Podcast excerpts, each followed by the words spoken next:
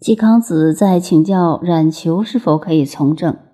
孔子说：“冉求是才子文学家，诗词歌赋、琴棋书画样样精通，打高尔夫、跳现代舞都能来，名士气味颇大，也不能从政。换句话说，如果把他们三个人凑合起来，不愧是大政治家的材料。为什么呢？”具有刚毅果敢的精神，这是子路的长处；但还要有宽大的胸襟，也就是所谓任劳任怨的气度。这就要子贡的答。任怨尤其难。当一个计划、一个政策没有实施以前，如有人骂你混蛋时，只好低下头，让他叫骂，等做出成果再说。当然。真做成混蛋就要命了。同时要见闻渊博，知识丰富，多才多艺。这“过”“达”“义”三个简单的字，包括了那么多。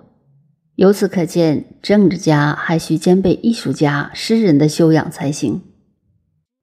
从另一面看，季康子问到这三位学生，孔子都不放心，也是因为季家当时在鲁国为权臣。气势嚣张跋扈，孔子不愿让自己学生去插上一脚。当然，在学生这方面也不会愿意去，所以他故意推辞掉。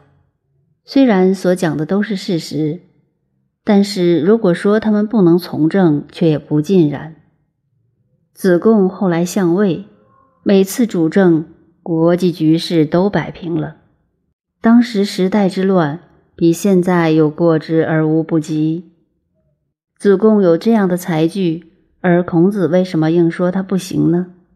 实际上是孔子当时看这些学生都可以独当一面，无奈季康子这个老板不对路，所以连一个都不让他去。说句老实话，在学问上讲，一个从政的人对于这三种人的才具都需要。第一，性情要养得通达。胸襟不可那么狭隘，不要有一点事就想不开，一句话就放不开，否则成就就太有限了。其次要处事果决刚毅，下了决心又能坚定不移，才不会受环境的影响。第三要多义，样样都知道。政治生涯很痛苦，生活枯燥无味，比科学家还痛苦。每天接触的都是痛苦烦恼的事，都在是非中讨生活。这个对，那个不对。老张来说老杨，老杨又来说老李，几乎没有一件愉快的事。所以自己要有义，胸襟有超然的修养。我有一个做医生的朋友，每天接触到的都是痛苦的病人，看到的是愁眉苦脸，听到的是痛苦的呻吟。乃至呼天抢地、喊爹叫妈的声音，所以他一下班以后回家就从事绘画。几十年下来，他那种半中不息的画意境很高，许多名画家都非常佩服。想买他的，他不肯卖，于是向他要一张。他说：“送一张还可以，立即落款送一张。”这是讲义的价值。